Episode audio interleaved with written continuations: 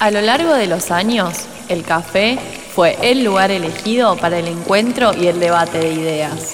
Bienvenidos a Historia en Pocillo, un podcast de un TREF que le hace honor a la antigua tradición de compartir conocimientos.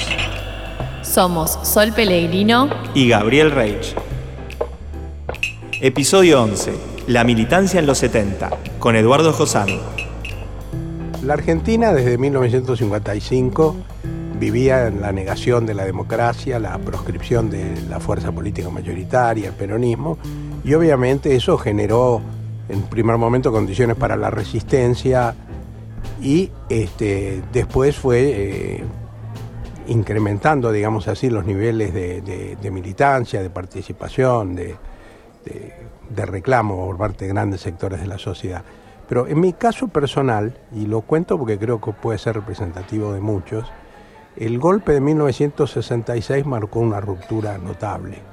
Hasta ese momento eh, yo era un militante político y sindical, este, tenía además un, considerado un simpatizante de la revolución cubana, como tantos jóvenes de esa época, pero era secretario general del sindicato de prensa de Buenos Aires, estaba muy contento, hasta casi orgulloso, diría. Una tarea que me gustaba mucho, como también el ejercicio del periodismo. Y jamás hubiera pensado que poco tiempo después iba a estar eh, incorporado a una militancia clandestina y a una resistencia activa contra la dictadura. Creo que eso debe haberle pasado a muchos este, eh, que después fueron este, militantes políticos. Eh, en esos años y que se incorporaron incluso a las organizaciones armadas, porque no existía eh, conciencia de que la Argentina podía precipitarse en una... Sí de que los militares podían volver al poder, porque eso había pasado desde el 55 con mucha frecuencia y cuando no estaban en el poder de algún modo condicionaban a todos los gobiernos. Pero que iba a venir un presidente como Onganía iba a decir que se suspendían sin este, decir por cuánto tiempo los partidos políticos y la vida democrática y las elecciones y que los militares iban a transformar este país, bueno, parecía que no había otra salida que la respuesta eh, en un terreno también de fáctico, digamos, ¿no? Puesto que estaban cerrados todos los caminos legales.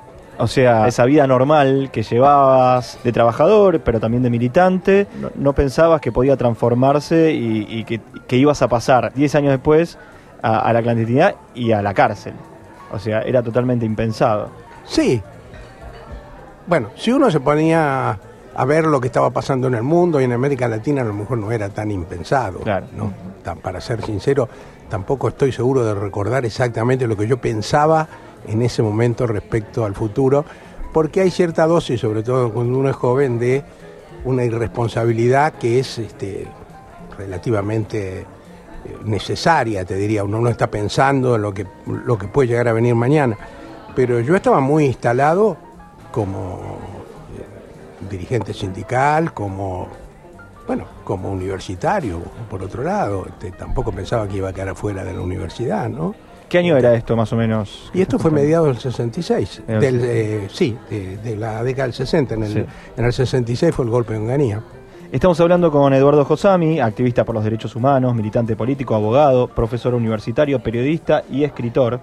¿eh? Estuvo detenido durante toda la dictadura cívico-militar eh, desde el 75 hasta 1983. Es profesor de la UNTREF y es director del Centro de Estudios de Memoria e Historia del Tiempo Presente. Y la idea es charlar un poco de cómo fue esa militancia desde esa época, desde mediados de los 60 hasta que se dio eh, el golpe de Estado del, del, 76. ¿Y cómo fue incrementándose esta militancia? Digamos, desde el 55 ya la democracia no era tal, porque el partido mayoritario proscripto no se podría hablar de una democracia plena. Tal vez no lo sintieron todos los sectores de la población, pero sí en la dictadura de Onganía ya hubo mayor represión, ¿no? Sobre todo hacia las clases medias, tal vez. Sí, más que en un principio Onganía eh, asustó con el discurso, diría, ¿no? Eh, diciendo que este, no tenemos eh, plazos sino objetivos. Este, lo mismo dijo Galtieri 15, entre 15 y 20 años después, ¿no? Iniciaron en el 76. Este, tampoco le fue mejor que Onganía con esa frase, pero de cualquier manera, en ese momento eh, de Onganía en 66, eso impactó mucho. La represión no tardó en llegar, pero de algún modo ya la, represión fue consecuencia, la represión más dura de una cuando empezaron las manifestaciones de oposición más fuertes. ¿Qué movimientos había en la oposición? ¿Quién estaba? ¿Cómo participaba el peronismo sin un partido justicialista que le diera el marco partidario? ¿Estaban en los gremios? ¿Estaban en los movimientos estudiantiles? ¿Dónde estaban? Y, y el resto de la izquierda, ¿no? Bueno, peronismo no estuvo del todo proscripto durante el gobierno de Ilia, porque pudo presentarse a elecciones y ganarlas incluso en, muchas provincias. Este, en el año 65 cuando hubo renovación legislativa y una de las razones del golpe militar del 66 es que el peronismo iba a ganar la provincia de Buenos Aires al año siguiente, ¿no? Y eso se quiso evitar. Pero también estaba profundamente dividido el peronismo. Esos son los años de la ruptura de Bandor con Perón. Y ese golpe militar muestra a grandes sectores del peronismo, sobre todo de la dirigencia sindical, en una actitud bastante conciliadora, ¿no? como que asistieron a la jura de Onganía los principales dirigentes sindicales. Entonces, también en el peronismo hubo un proceso paulatino, digamos, de eh, consolidación de un polo de oposición a la dictadura. Eh, ahí fue muy importante la eh, influencia de John William Cook. John William Cook escribió en el 66 un texto que se llamó Informe a las Bases y que después se ha publicado como Peronismo y Revolución, donde él mostraba que no podía haber nada, ninguna relación entre el peronismo, entendido eh, como la justicia social, la independencia económica, así sus, banderas tradicionales, y lo que era el proyecto de este golpe militar, atrás del cual estaban los representantes del poder económico en la Argentina, la, oligarquía, etc. Y eso fue acompañando, digamos, un eh, nucleamiento que se fue dando, sectores de la juventud peronista, eh, sectores en el movimiento sindical, en el año 68 se va a formar la CGT de los argentinos, con Raimundo Ongaro como secretario general y Rodolfo Walsh dirigiendo el periódico de la central, que tuvo una influencia muy importante, yo diría, no solo en el terreno sindical, sino también fundamentalmente como eje de agrupamiento de la oposición a la dictadura. Eh, bueno, no había en ese momento fuerzas políticas más allá del peronismo importantes eh, este, en la oposición a la dictadura. En la izquierda eh, estaba fundamentalmente el Partido Comunista y había sido, eh, y eso es importante en función de lo que pasó después, aunque los grupos fueran pequeños, un proceso de fraccionamiento en la izquierda en general que tenía que ver con las discusiones de aquella época acerca de si era posible pensar en una salida electoral o si había que prepararse para la revolución. ¿no? Eso fue un tema muy importante en, todos los años 60, a medida que en el mundo se veía, y esto es interesante que lo comprenda la gente hoy, porque no, es precisamente la sensación que tenemos hoy, de que el mundo marchaba inevitablemente hacia algo, algún tipo de socialismo. ¿no? Este, un hombre tan representativo de del imperialismo norteamericano, por decirlo sin vuelta, como el, secretario de Defensa de los Estados Unidos, McNamara, ¿no? responsable de tantos eh, crímenes en la guerra de Vietnam, dijo, bueno, en esos años, eh, el cambio es inevitable. Lo que nosotros podemos hacer es postergarlo un poco pero no podemos evitar esta transformación que se está viendo en el mundo. Era como decir, no podemos pelearnos con todo el mundo, está claro que esto va a pasar, ¿no?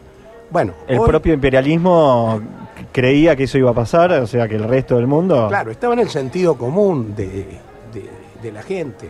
Bueno, eh, los Estados Unidos perdieron una guerra, la principal potencia del mundo perdió una guerra en Vietnam.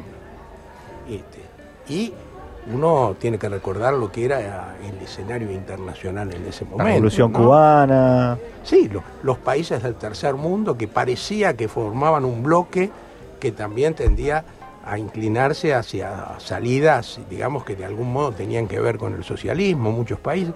Después se vio que todo eso no era necesariamente tan así, porque si no, no, no nos explicamos este, el mundo que estamos viviendo ahora. Pero, eh, bueno, el mayo francés, por ejemplo, que en la Argentina, sobre todo para sectores intelectuales, entre los estudiantes, pero también entre los jóvenes en general, tuvo un efecto importantísimo, aunque sea muy difícil decir exactamente en qué, porque tampoco era un discurso tan claro, ¿no? Era como... Estaba en el espíritu. Claro, pero estaba en el espíritu de la época, una época que... Eh, pensaba en términos de, cambios profundos, de, nueva cultura. También son los años en que empiezan ciertas transformaciones en las relaciones entre la gente. ¿no? Pensemos que cosas que si uno las dice hoy delatan que no es un joven, porque a nadie, ningún joven se le ocurre hoy discutir que las relaciones sexuales prematrimoniales puedan ser un problema, ¿no? Es decir, es una cosa tan anacrónica como decir los hombres no pueden, este, o las mujeres no pueden entrar a tal lugar, qué sé yo, porque es patrimonio. Bueno, sin embargo, eso todavía en la Argentina de los años 60 era un tema. Por supuesto que la mayoría de los jóvenes, como debe haber pasado siempre, no, no, seguían esas, este, pero en, el sentido común dominante, en la moral este, eso estaba presente. Entonces, bueno, fue una época de cambio no solo en las propuestas políticas, sino también en la forma de vivir. Y en esos años, eh, usted hablaba del peronismo, eh, los militares, ¿cómo se organizaban? ¿Cómo estaba la derecha? ¿Cómo, cómo se estaba preparando para, ese golpe que después vendría más tarde? Tanto los militares como tal vez su pata política. ¿Qué, qué había? ¿Quién estaba detrás? Sí, en realidad, a partir del golpe de 1955, eh, la principal expresión de la derecha son los militares, ¿no? Porque nunca hubo una fuerza política que apoyara este, esas salidas eh, de derecha, antipopulares, eh, claramente que tuviera alguna representatividad.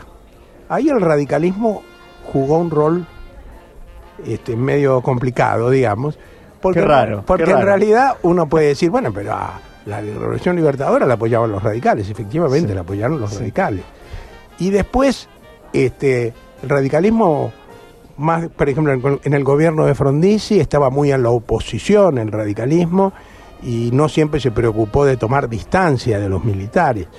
Pero sería injusto decir que a Frondizi lo volteó el, eh, el radicalismo de Balbín, ¿no? Es decir, porque había un proceso mucho más importante que se estaba dando en las Fuerzas Armadas, que tenía que ver con la penetración de la doctrina antisubversiva, la oposición a la Revolución Cubana, un antiperonismo cada vez más este, fuerte. Y entonces lo que uno podría decir es, los que suscribían ese discurso eran una minoría. Había sectores que eh, vacilaban, si se quiere, en cuanto a oponerse a esto, y se dio la, contradicción del gobierno de Ilia, que en realidad, si uno quiere ser justo ahora con una visión retrospectiva, tiene que decir que fue un gobierno que en muchos aspectos fue, fue, fue bueno, que se opuso a los laboratorios, este, que como sabemos son una fuerza este, que pesa mucho en la vida política argentina y, este, y, también tuvieron de hoy. ¿no? Eh, tuvo un enfrentamiento con las petroleras también muy importante pero que a pesar de todas estas cosas, pagó de alguna manera el pecado original de que fue electo ese gobierno sobre la base de la proscripción del peronismo. Entonces, desde un primer momento fue un gobierno de minoría. Entonces, dentro de las Fuerzas Armadas, ¿qué pasó? Y yo creo que no pasó demasiado en términos de contradicciones internas, porque eh, se empieza una depuración ya es el mismo día del golpe de 1955. Después del 9 de junio del 56, del levantamiento de Valle y los fusilamientos, bueno, ahí también este, sigue la, tarea de depuración, como decían. Y eh, fue muy fuerte la influencia de eh, el antiperonismo, el hecho de que los militares a su vez, eh, por ejemplo, en la resistencia peronista eran vistos como enemigos y eso también eh, polariza, radicaliza, ¿no? Pero fundamentalmente yo creo que ahí fue la, influencia, como decíamos, de toda la doctrina que abrazaron a todas las Fuerzas Armadas del continente. Este, en la Argentina se dio la peculiaridad de que además de la influencia de los Estados Unidos y la Escuela de Panamá y todo lo que generalmente se menciona, hubo una presencia muy fuerte de los eh, instructores del ejército francés que habían peleado en Indochina y en Argelia y venían a instruir al ejército argentino. En realidad habían perdido dos guerras. Es curioso esto de que hayan venido a contarnos cómo era la guerra, este, los que venían de perder dos guerras. Pero de alguna manera era eh, como transmitir la experiencia de ellos, ¿no? ¿Eso estaba relacionado con el Plan Cóndor? ¿o no, el Plan Cóndor eh, eh, tuvo más que ver con los Estados Unidos y ya la presencia francesa era insignificante en la Argentina en ese momento en términos militares y se aplica después de la dictadura del 76, ¿no? En realidad, ayer asistí a una conferencia del juez Daniel Rafecas, que ha escrito un libro muy interesante sobre el holocausto, el genocidio nazi. Y él decía que en la Argentina también habría que hablar de solución final.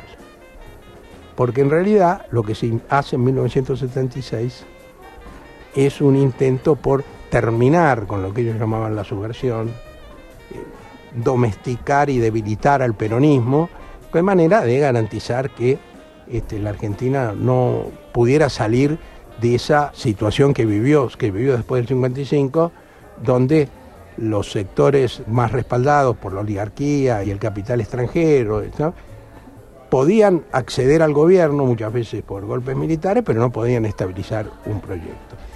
De, hecho, digamos, bueno, a su en el 69 viene el Cordobazo, digamos, ese movimiento eh, obrero, estudiantil, peronista, progresista de izquierda, eh, sale a las calles, toma las calles, eh, toma una ciudad. Y eso le significa a Onganía una pérdida de poder, que le significa que venga Livingston y, lo reemplace. ¿Cómo se empieza a armar ahí esa oposición? ¿Se toma conciencia de la fuerza que tiene? ¿En qué movimientos, este, sindicatos, qué, qué empezaba a ver ahí? Bueno, el, Cordobazo fue un punto de inflexión.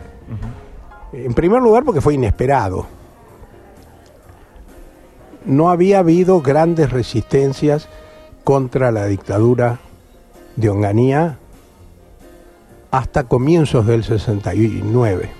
Había habido conflictos este, sindicales importantes, eh, había habido algunas movilizaciones en el interior, como en Tucumán, había habido algunos muertos como consecuencia de la represión, pero en el año 69 empieza con una recorrida de Ongaro, el dirigente de la CGT de los argentinos, por los ingenios del norte santafesino y después de Tucumán, que causaron un impacto muy fuerte. Y después va a venir el proceso de movilización y conflicto de los estudiantes en el litoral, este, y el conflicto de los obreros de Córdoba, y entonces ya se veía que se estaba pasando a una etapa de resistencia más fuerte. Pero la manifestación del Cordobazo nos sorprendió, porque eran este, muchos eh, miles de trabajadores los que se movilizaron, y porque además, en cuanto apareció la policía, resistieron a la policía. Si nos impresionó a nosotros, también debe haber impresionado mucho a los militares, que se encontraron de pronto con un enemigo, con una con un poder, un poderío, digamos, que no imaginaban, y seguramente a partir de ahí también se fueron, este, fueron fantaseando con todo el proyecto represivo que culminó en el 76. Pero desde el punto de vista de las fuerzas populares, eso influyó mucho en el peronismo en el sentido de desalentar todos los proyectos de conciliación con Onganía. Hay que recordar que el mismo año del Cordobazo, en enero del 69, Onganía recibió en Olivos a cuarenta y pico de dirigentes sindicales de gremios muy importantes, por supuesto que no estaban todos, este, pero de gremios muy importantes, y parecía que iba a haber un sector sindical aliado del gobierno que iba a tener un peso determinante. ¿no? Bueno, Cordobazo disolvió esas fantasías.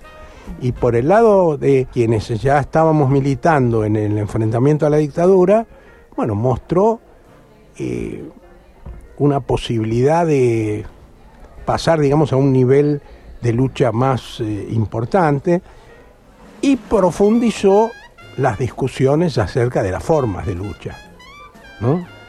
Porque esto es, viendo a la distancia, es un poco paradojal la discusión, ¿no?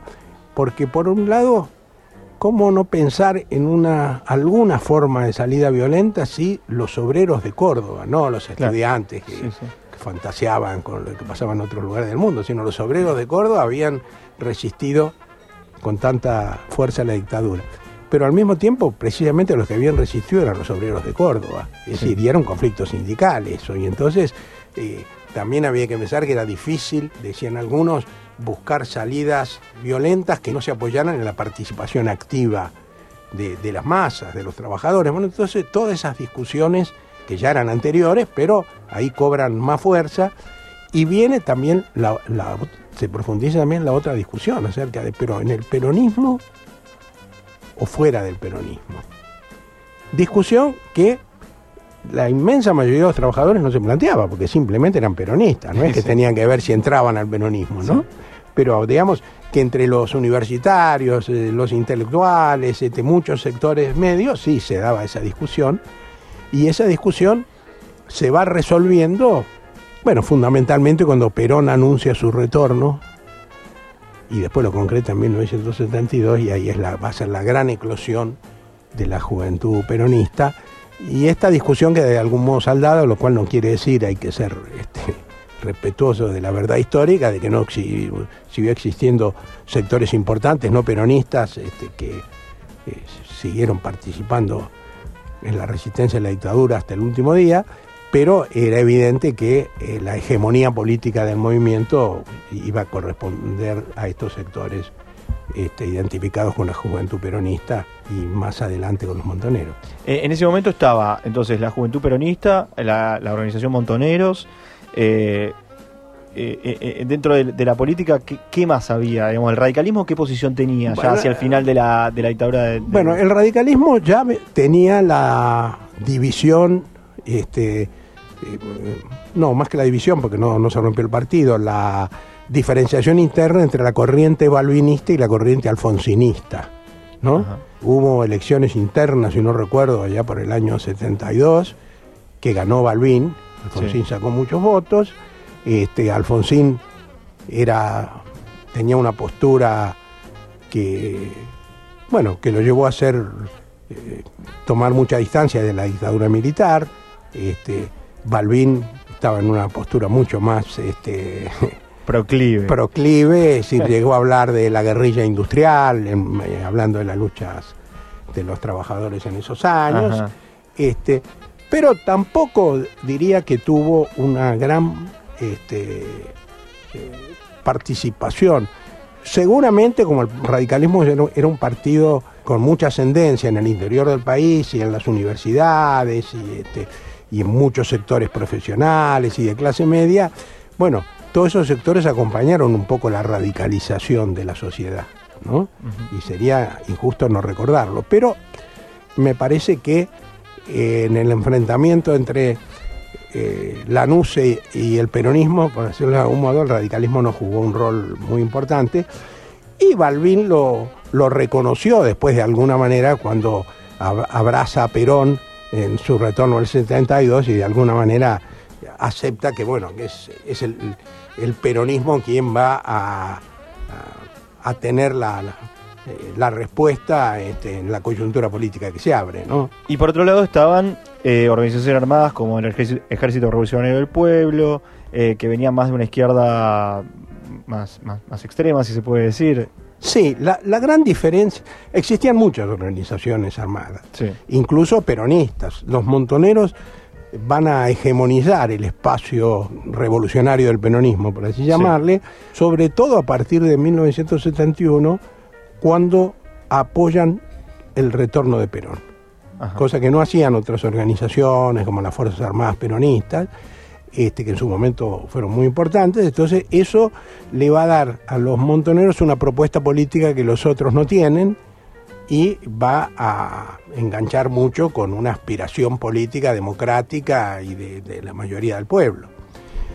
Fuera del peronismo también había muchas organizaciones, pero quien va a terminar hegemonizando ese espacio es el Partido Revolucionario de los Trabajadores, que en el terreno de la lucha armada se expresaba con el ERP, que tuvo relaciones muy cordiales y hasta actividades conjuntas con este, organizaciones como la FARO, los Montoneros, que eran peronistas, hasta el momento que se plantea esta definición sobre el retorno de Perón. Porque hasta ese momento lo que hay que tener claro es que en la Argentina no se veía como muy posible el retorno de Perón. Ahí también eh, tuvo que ver, bueno, la proscripción del peronismo y también lo los medios, ¿no? Que estaban muy influenciados por los militares. No, seguramente. Eh, pero más allá del de, el discurso de los medios y este, el, peronismo no tenía la presencia que, ya tenía en la, sociedad, hay que recordar que Perón había intentado volver en el año a fines del 64 y ese retorno fue impedido. Este, el gobierno de Ilia le, le pidió a, al Brasil que este, lo detuvieran Seguramente, más allá de la voluntad del gobierno de Ilia, este, deben haber jugado las relaciones entre el ejército argentino y el, y el brasilero y el de los Estados Unidos. Pero. Tampoco este, impidió. Claro. Este, Podría haber sido un gesto para las mayorías que, digamos. ya, lo, veían mal. No, solo no lo impidió, sino que incluso asumió la responsabilidad de, de, que, eso era para preservar la seguridad del país, que estaba bien, ¿no? Este, pero a partir de ese momento, se vio que eh, Perón no iba a poder volver, mucho menos después cuando eran los militares los que gobernaban. Entonces la consigna del regreso de Perón, y ahí también tuvo mucho que ver un, escrito de Cook, eh, analizando por qué había fracasado el retorno de Perón, entonces lo que muchos sectores decían, los sectores más radicalizados del peronismo, era Perón va a volver cuando tomemos el poder. Claro. Entonces, era la única forma de que vuelva. Entonces, si esa era la única forma de que vuelva Perón, y si al mismo tiempo se decía que necesariamente la lucha iba a ser prolongada, estaba claro que la consigna del retorno de Perón no era una consigna política que dividiera aguas. Y entonces se daba el caso, se vio muy claro eso en la CGT de los argentinos, pero también en la relación entre organizaciones armadas, que grupos que no eran peronistas no se hacían demasiado problema en trabajar en las organizaciones con los peronistas, quienes a su vez a, veces tenían el cuidado de no este, ningunear, digamos, a los que no eran peronistas, pero eh, porque en realidad esta discusión acerca de si estamos o no con el retorno de Perón era secundaria, porque no estaba planteado en lo inmediato el retorno de Perón. Más importante era unirse para enfrentar a Onganía, ¿no? para solidarizarse con los conflictos obreros, etcétera. Pero cuando llega el momento que Perón va a volver, bueno, unos plantean que Perón viene porque es un burgués para detener la revolución en la Argentina y otros al contrario, sostienen que el camino de la revolución pasa porque vuelva Perón. Lo cierto es que era la devolución de alguna manera o el retorno de la democracia plena, digamos, que venga el dirigente que mayor este, cercanía tenía con los sectores populares, ¿no? claro, pero, pero lo que vos estás diciendo es muy importante, porque tiene que ver con otra cuestión, que es insoslayable en los 70, que es que no estaba la democracia en el centro de la discusión. Claro. Porque si hubiera estado, como, como necesariamente estaría hoy, ¿no? frente a alguna situación así de, anormalidad institucional o lo que fuera, uno dice, bueno, pero ¿qué es lo más democrático? ¿Qué es lo más respetuoso de la voluntad del pueblo? Bueno, que, vuelva a Perón, hay que apoyarlo, después discutiremos con él qué hace o qué no hace. Y después capaz se presenta y no gana, ¿no? pero que esté. Pero, pero en los 60 y en los 70 la discusión sobre la democracia no, no, no, era muy central porque se creía de algún modo, aunque tampoco se explicitaba mucho, bueno, que este país ya no tenía condiciones para la democracia, que siempre iba a estar tutelado por los militares y que hasta era ingenuo pensar que podía haber una salida democrática, ¿no? Esa es una de las... Tal vez hubiéramos discutido más esto en el año 73, el camino político, por lo menos desde el lado del campo popular, hubiera sido diferente, porque no se pensó tampoco mucho en ese momento, en la euforia del 25 de mayo y el restablecimiento de la democracia, que se venía una etapa que tenía que ser fundamentalmente política. ¿Cómo fue el acuerdo y el consenso como para que, bueno, la vuelta de Perón? Primero fue para la presentación del Partido Justicialista en la imagen de Cámpora y después para la vuelta de Perón. Bueno, ahí hay dos procesos. Uno que organiza a Perón desde Madrid con una capacidad política para encuadrar sectores de lo más diversos, este, y otro que en última instancia fue lo que hizo posible eso, eh, también, es que cada vez fue mayor, en cuanto se vio la posibilidad de que Perón volviera, eh, el reclamo fue creciendo, la movilización en 1972, cuando vuelve Perón en, en, el mes de noviembre, fue importantísima, a pesar de que fue muy reprimida. ¿no? Eso fue cada vez haciendo pensar a los sectores más remisos a la participación política, bueno, que se venía una nueva etapa, que se estaba terminando la etapa militar y que iba a venir Perón. Ahora, hay un, un trabajo de Ernesto Laclau sí. donde, hablando de cómo se constituye el sujeto pueblo, no, no, no lo explicitemos demasiado porque no, no vendría el caso, que dice que en el caso del peronismo se ve claro, el Perón del 73 es como un significante vacío en el que cada sector pone lo que le interesa. Claro. ¿no? Uh -huh. Entonces, bueno, ahí hubo una heterogeneidad muy grande del peronismo del 73. Donde, por ejemplo, los conflictos entre lo que entonces se llamaba la burocracia sindical sí. y la juventud peronista venían desde muchos años atrás, fueron sintetizados en el momento de la elección porque, bueno, Cámpora no era un candidato que le gustara a todos, pero Perón dijo tiene que ser Cámpora y se aceptó, pero esas contradicciones fueron ya desde el primer día minando también lo que tenía que haber sido un proceso de unidad popular. Porque, y esto viene bien, este, pensarlo ahora, que el peronismo vuelve al poder, este, la característica distintiva, el atributo más potente que tiene el peronismo es su convocatoria a la unidad popular. Claro. Es decir, es el único sector político en la Argentina que puede tener un respaldo absolutamente mayoritario. Sí. Entonces, ese capital político hay que protegerlo. Por supuesto que esto no justifica que se haga cualquier cosa en nombre del peronismo. Yo cuando digo esto me acuerdo que en el año 90 renunció sí. al Partido Justicialista porque Menem, en nombre sí. del peronismo, quería indultar a los militares. Sí, sí, y todo lo que hizo después. Y ¿no? todo lo que hizo después, ¿no? Pero quiero decir que si alguna lección nos da la historia es que cuando el, el sujeto popular no puede preservar de alguna manera su unidad, este, los procesos políticos terminan complicándose más, ¿no?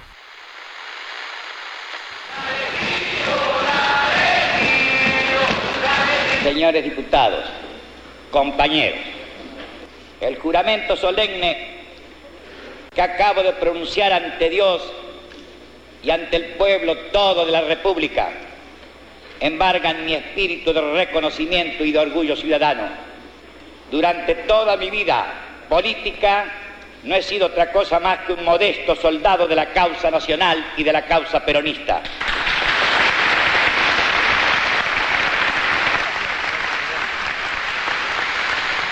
Somos conscientes de las dificultades del proceso. Cada medida transformadora que adoptemos habrá de levantar las resistencias de los intereses que desde afuera y desde adentro se oponen a la política de cambio. Prometemos al país un camino en el cual la voluntad de todos los argentinos venga de donde vinieren, piensen lo que pensaren, tengan el pasado que tuvieren, se templen la batalla por un futuro de independencia económica y de justicia social. Esta multitudinaria confluencia de voluntades conforma un caudal revolucionario y es promesa y certidumbre de liberación nacional. Solo quedarán marginados aquellos que ponen su interés personal por encima del interés de la nación, aquellos que sirven de puente para la penetración colonialista, aquellos que son servidores genuflexos de los monopolios apátridas, aquellos que lucran con la entrega del país y aquellos que son instrumentos de la perpetuación del privilegio. Y después de Gana Cámpora, en esos meses eh, que se sucede en esta famosa primavera camporista, se vuelve, eh, se logra la unidad de, este campo popular, del, del, Partido Justicialista, el Partido Peronista, pero ahí empieza a brotar la heterogeneidad y las discusiones internas, ¿no?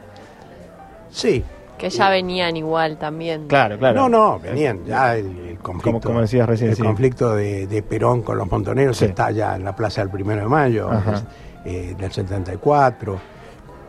Desgraciadamente ahí también hay cosas que,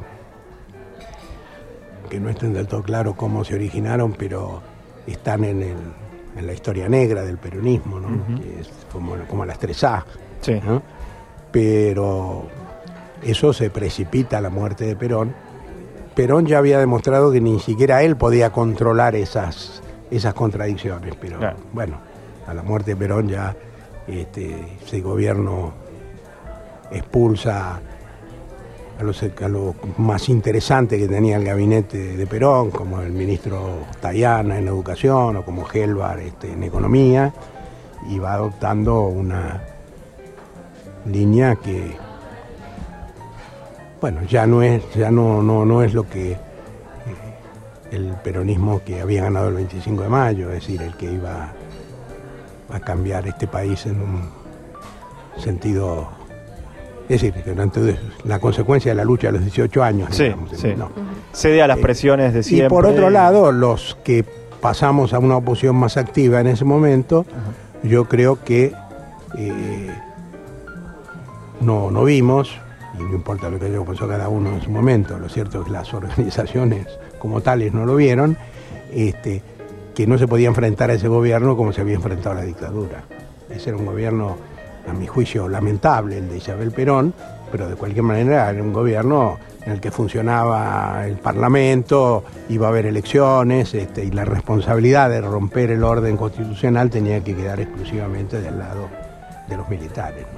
¿Y cómo lo entendieron las organizaciones, los movimientos, eh, desde los distintos lugares? El radicalismo también y el resto de los partidos, las organizaciones armadas. bueno, el radicalismo lo entendió, está la frase famosa de Balvin, hay soluciones pero no las tengo yo. Un día antes del golpe, era como abrirle el camino al golpe, lavarse un poco las manos, pero decir, bueno, este, vamos a ver qué, qué, hace esta gente, nosotros somos impotentes, ¿no? Y por el lado del... Eh, hubo también un cierto terrorismo sobre la clase política. Me acuerdo el caso de eh, Horacio Sueldo, el dirigente de la democracia cristiana que había sido candidato a vicepresidente con Allende. En el año 75 creo que fue, este, cuando se constituye el Partido Auténtico, que impulsado por los montoneros, hay una convocatoria a otros sectores políticos para hacer una unidad, y Sueldo se mostró interesado en eso, pero con un programa muy democrático, ¿no? Sí. Y hubo un aprete muy fuerte que lo llevó a retirarse de la vida política, ¿no? aprete de quién? De las 3A. no sé si con el nombre de las 3A o, con otro creado para la ocasión, pero era, era eso, ¿no? Y entonces, eso en, ese sector, llamémosle de la política tradicional, eh, debe haber pesado mucho. Este, y por el lado de las eh, organizaciones, bueno, el ERP ya se había preparado, que se había había empezado a pelear contra el ejército desde, mayo del 73, así que no cambió nada. Eso me parece que es todavía más criticable que lo que censuramos de la, de, la resistencia montonera, que por lo menos se produjo después de la muerte de Perón, Incluso antes, bastante antes del golpe ya había empezado la desaparición de personas, los secuestros. Sí, empezó en Tucumán eso, porque en realidad el, operativo que inicia la represión es el, se da en Tucumán eh, y con el, no diría el pretexto porque la guerrilla existía efectivamente, pero digamos, a, partir de esta existencia de la guerrilla, de una represión muy dura, bueno, las Fuerzas Armadas este, aprovecharon para domesticar a todo el que quería levantar la cabeza de cualquier modo en, la provincia, ¿no? Y eso lo seguimos teniendo, padeciendo hoy todavía. Este, eh, no en el sentido que ocurra lo mismo, sino que eso ha dejado huellas, que una de las provincias que siempre fue más combativa, este, bueno, no es exactamente lo que ha pasado desde el restablecimiento de la democracia. Esa gestación del golpe que empezó, se podría decir, no sé, un año antes, digo, no sé, no sé bien el periodo exacto, pero digo, que empezó mucho tiempo antes, eh, en los medios, eh, en la conciencia social de la gente, digamos, de que hacía falta, que alguien tiene que venir, que esto es un desorden.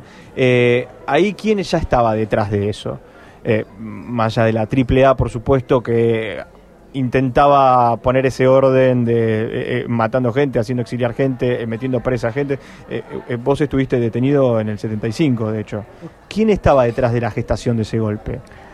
Bueno, hay dos personajes que tuvieron un rol importante en eh, reunir eh, eh, sectores, en un principio sectores económicos, este, figuras políticas de la, de la, derecha, que fueron este, Jaime Perrió y Martínez de Oso.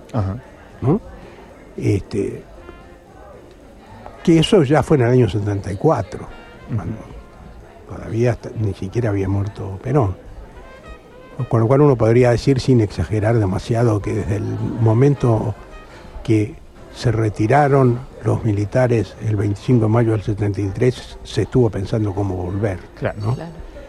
Además ese retiro fue tan eh, humillante para ellos, porque fueron abucheados por una plaza donde había decenas de miles de personas, este, que eh, seguramente bueno, un componente ahí subjetivo también grande en algunos para decir esto es inaguantable, ¿no? Y bueno, es interesante ver que ahí hubo como la reaparición de un sector expresado en la figura Martínez de Oz, que era el sector, podríamos mencionar Bungiborn y muchos otros, que vinculaba el capital agropecuario y el capital industrial y financiero, que es el que va a terminar siendo determinante de las políticas durante el golpe militar. ¿no? Y esa, eh, bueno, en un primer momento los núcleos que se reúnen, este, ya hay varios trabajos publicados acerca de la participación civil en el golpe, son relativamente minoritarios, porque bueno, también es un elemento a tener en cuenta la conspiración, es cierto secreto, pero después pensemos que un mes antes del golpe hubo un paro empresarial que este, fue bastante cumplido, que de alguna manera fue como la vía eh, libre para el golpe, como decirle, señores, si ustedes quieren dar el golpe, nosotros los empresarios estamos de acuerdo, porque el discurso era un discurso en el que lo único que faltaba era decir hay que derrocar al gobierno, pero casi ni falta hacía decirlo. Y a partir de ahí, bueno, el golpe militar y la militancia pasa a la clandestinidad total. Sí, no, la clandestinidad ya se estaba ya está. por lo menos desde que en septiembre del 74 se clausuran las publicaciones que sospechadas de tener que ver con los sectores más eh, subversivos, como ya se empezaba a decir, este, y que la represión se acentúa. Y bueno, y ya eso va, va a ir creciendo también, y como decíamos, en el 75 eh, en Tucumán empiezan o tal vez a final del 74 empiezan ciertas modalidades como la desaparición de personas que van a ser características después de, la represión, después del 76. ¿Y el radicalismo qué pasa cuando sucede el golpe? Balvin eh, un día antes dice esto y el día después... Eh, bueno, el radicalismo tuvo un grupo de dirigentes que tuvo una actitud muy, muy digna. Y algunos de ellos pagaron con la vida, como Sergio Karakachov, o el, el, exdiputado Abel Amaya, Polito Solares Rigoyen también, que había sido una de las primeras víctimas de las 3A, porque era defensor de, presos políticos.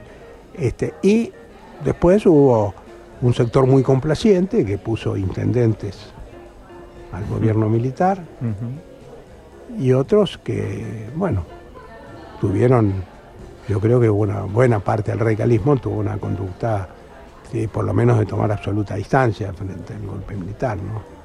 Y, el resto de los partidos, digamos, fueron... Este, el resto de los partidos pesaron poco, porque, bueno, estaban proscriptos, no tenían ninguna posibilidad de generar hechos, digamos, eh, algunos... Eh, tuvieron más vinculación con eh, organismos de derechos humanos más, más adelante, sectores de la democracia cristiana, bueno, hubo otros grupos de, izquierda, el, Partido Comunista, que en un primer momento tuvo una caracterización de la dictadura muy equivocada y después este, fue, fue modificándola. Este, y también hubo muchas diferencias dentro del peronismo. Es decir, cuando viene la Comisión Interamericana de Derechos Humanos, que en estos días se ha recordado porque se cumplieron 40 años, el peronismo saca una declaración sobre la vigencia de los derechos humanos en la Argentina que sorprendió porque no es que estaba integrada por eh, ningún sector de los que habían, estaban directamente vinculados o habían sido víctimas de la represión. El presidente del partido era eh, Diolindo Vittel en ese momento, fue una declaración muy valiente. este, y después es, hubo otros sectores del peronismo que en el 83 um, negociaron con los militares este, la, aprobación de la amnistía que los mismos militares se habían dado, que muestra, bueno, lo que siempre hemos sabido, que el peronismo da para todo. Este, por eso uno tiene que... Esto no, no quita que sigamos valorando el peronismo como un gran movimiento popular que es, pero para leer esta época de militancia en 60, eh, 70, ¿qué nos recomendás para ver, leer, eh, escuchar, digamos, eh, libros, películas para entender esta, estas internas de la militancia política? Bueno, el que quiera una lectura más desde el lado económico, me parece que hay que ver los estudios de Eduardo Basualdo, que eh, explica de algún modo esas transformaciones en la estructura económica y social y en la política de los sectores dominantes, más concentrados. Después hay un trabajo de Juan Villarreal, que es un sociólogo que fue profesor de la UNTREF, ya ha fallecido, que está en un libro que ya no se consigue, pero que hay que pedirlo con mi nombre, porque somos tres los autores, pero el, eh, el primero soy yo por orden alfabético. ¿Estará en la, Biblioteca Nacional? ¿Estará en la Sí, está en algunas bibliotecas, sí, que se llama Crítica de la Dictadura Argentina, y ahí hay un artículo de Juan Villarreal que se llama Los hilos del golpe, que eh, muestra una, eh, o señala una característica como veces central para entender el proyecto de la dictadura del 76, que es que en la Argentina venía produciéndose lo que algunos autores, eh, como Donnell, por ejemplo, y Portantiero, llamaron el empate hegemónico, porque había una base popular muy unida en torno al peronismo, pero y al mismo tiempo los sectores dominantes estaban muy divididos. Las contradicciones, el capital financiero, industrial, agropecuario, los que más para el eh, mercado interno, los más ligados con capital extranjero, etc. Entonces, bueno, Basualdo analiza esto desde el punto de vista económico, pero Juan Villarreal desde una perspectiva más político-sociológica, digamos, este, lo que muestra es que en realidad el golpe lo que quería hacer era juntar a los de arriba, con una reestructuración de la economía que permitió el surgimiento de una eh, gran burguesía diversificada que unía lo financiero, lo, industrial y, el gran capital agropecuario, y al mismo tiempo dividir por abajo, dividir al peronismo y heterogeneizar ¿no? también la estructura social, es decir, donde eh, eh, tratar de que fuera lo, menos homogéneo posible, porque eso iba a dificultar también la unidad sindical, etc. ¿no? Basualdo Villarreal. Sí. Hay que leerlo. Seguimos hablando un poco más. ¿Querés otro café? ¿Un té? ¿O vos tomás otro Dale, café? otro café, por eh, favor. Yo voy a tomar otro cortadito. Yo ya he tomado mucho. ya hay mucho por ahí. Y seguimos charlando un poco de, bueno, política, derechos humanos, peronismo, eh, en, esta, en este café de historia que tenemos aquí.